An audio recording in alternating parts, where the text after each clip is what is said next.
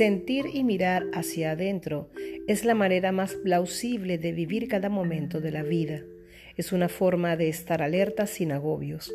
Es como ir caminando por un sendero de forma suave o alocada, siempre atento a cada cosa, desde dentro hacia afuera y desde fuera hacia adentro. La vida de las personas en la actualidad parece un desenfreno de sucesos, una gran carrera de obstáculos sin orilla para hacer una vista general del todo. Cada uno va corriendo, y quien va lento observa todo, y pareciera que recibe una descarga y en segundos se acelera y forma parte de la carrera.